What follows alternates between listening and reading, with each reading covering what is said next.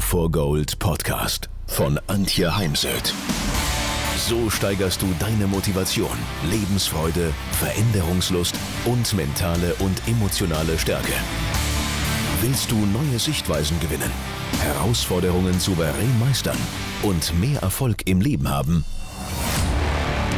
Dann bist du hier genau richtig. Der Go for Gold Podcast von und mit Mentalcoach und Deutschlands renommiertester Motivationstrainerin Antje Heimsöth.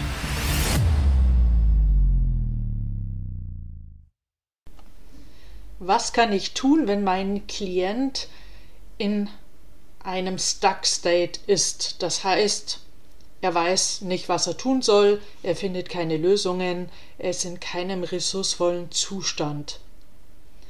Als erstes ist mal wichtig zu verstehen, warum ist der Klient im Stuck State.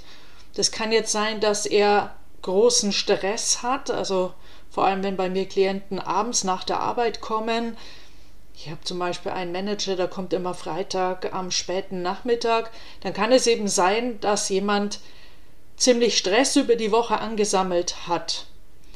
Oder es ist jemand in seiner negativen Gedankenschleife im Grübeln gefangen, gelähmt durch Pessimismus und durch meist negative selbsterfüllende Prophezeiungen. Oder Klienten sind zutiefst davon überzeugt, dass sie weder Talent noch Fähigkeiten haben, um das Problem, mit dem sie ins Coaching kommen, zu lösen oder dass sie ein limitiertes Potenzial und limitierte Möglichkeiten haben. Was kann ich nun tun? Im NLP, also im neurolinguistischen Programmieren, gibt es die sogenannte Metaposition. Die Position von außen, also ich erkläre das äh, ganz gerne mit den Zuschauern im Fußballstadion, die da weiter oben auf den Rängen sitzen und manchmal vielleicht wirklich mehr sehen als der Trainer selbst aus der Distanz heraus, emotional vielleicht nicht so involviert. Man nennt es auch die Beraterposition. Ich gehe dann aus mir raus und werde zum Berater von Antje, wenn ich jetzt der Klient bin.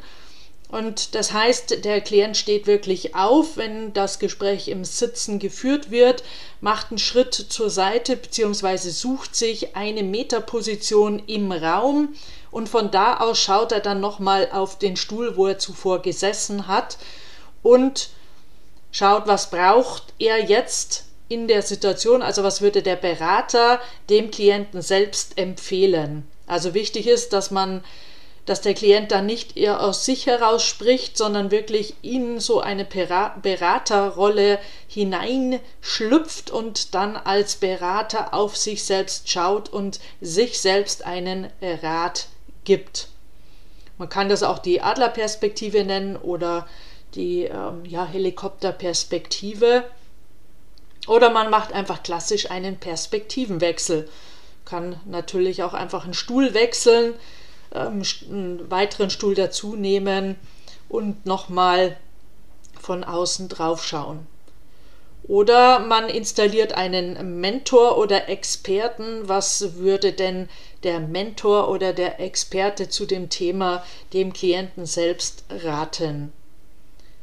Hilfreich ist an der Stelle das sogenannte zirkuläre Fragen wenn wir jetzt deinen Chef, der da involviert ist, fragen würden oder im Sport, wenn wir deinen Trainer fragen würden, was würde der uns denn zur Situation sagen, uns über die Situation erzählen? Und das funktioniert eben immer wieder erstaunlich gut. Dann hilft es, die Beziehung zu sich selbst und zu anderen zu ändern. Dass viele kommen ja, wenn sie ein Problem haben und sind oft äh, sehr kritisch in Bezug auf sich selbst. Also der innere Kritiker ist sehr, sehr laut. Sie werten sich ab, sie bezeichnen sich als dumm, als naiv, als nicht kompetent genug, ich bin nicht gut genug. Und in dem Moment, wo ich mit einer gewissen Selbstwertschätzung auf mich schaue, verändert sich der Stress, der emotionale Stress und wir machen wieder kleine Schritte in Richtung Lösungsfindung. Also man kann hier Sätze schreiben lassen, ich schätze an mir oder ein Dankbarkeitstagebuch machen oder eine Mischung aus Dankbarkeit und Erfolgstagebuch. Dann gibt es äh, spannende Fragen. Die eine habe ich kennengelernt in einer Rednerausbildung. Wenn du keine Angst hättest, was würdest du tun? Oder wenn du unbegrenzte Ressourcen hättest, was würdest du jetzt tun, um aus dem Stuck State rauszufinden oder um das Problem zu lösen? Also eine Frage, die ich heute auch ganz gerne mal an den Anfang einer Ausbildung stelle. Man kann sich den Stress äh, des Klienten skalieren lassen oder die Anspannung auf einer Skala von 0 bis 10. 0 heißt Null Stress, 10 heißt große Anspannung oder große Belastung. Wie groß ist dein Stress oder deine Belastung? Und entsprechend dann mit Bauchatmung oder einer Entspannungstechnik erstmal für Entspannung sorgen. Weitere Möglichkeit ist, nach dem Impuls zu fragen, was ist jetzt so ein erster Impuls? Das kommt so aus der Aufstellungsarbeit oder man macht wirklich einen Raumwechsel. Also wenn ich coache ja bei mir in meinem Coachingraum angrenzend an den großen Seminarraum, dass wir dann die Schuhe anziehen und nach draußen gehen. Nicht weit entfernt ist der sogenannte Mangfalldamm oder wenn man kann eben an den See hinaus und setzt dann das äh, Coaching an einem anderen Ort fort. Auch das kann oftmals ja, einen Impuls bringen, sodass der Klient aus in einen ressourcevollen Zustand findet, denn das ist ja zunächst mal das Ziel, dass der Klient in einen ressourcevollen Zustand kommt. Und eine letzte Möglichkeit ist zu fragen, was ist ein erster kleiner Schritt, so ein Baby-Step, mit dem du beginnen könntest, um herauszufinden, was die Lösung für deine Situation sein könnte. Und das mit Fokus auf das Ziel.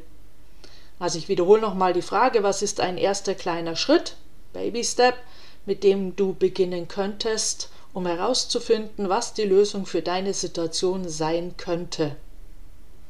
Ja, und jetzt äh, wünsche ich ganz viel Spaß beim Coaching. Wenn ihr mehr wissen wollt, dann geht auf www.heimsöd-academy.com bzw. www.antje-heimsöd.com. Dort findet ihr auf den Blogs viele spannende Artikel zu den Themen Motivation, Erfolg, mentale Stärke und Frauenpower. Und viele weitere Unternehmertipps. Denkt immer daran, wer will, findet Wege. Wer nicht will, findet Gründe. Ciao und bis bald, eure Antje Heimsöd.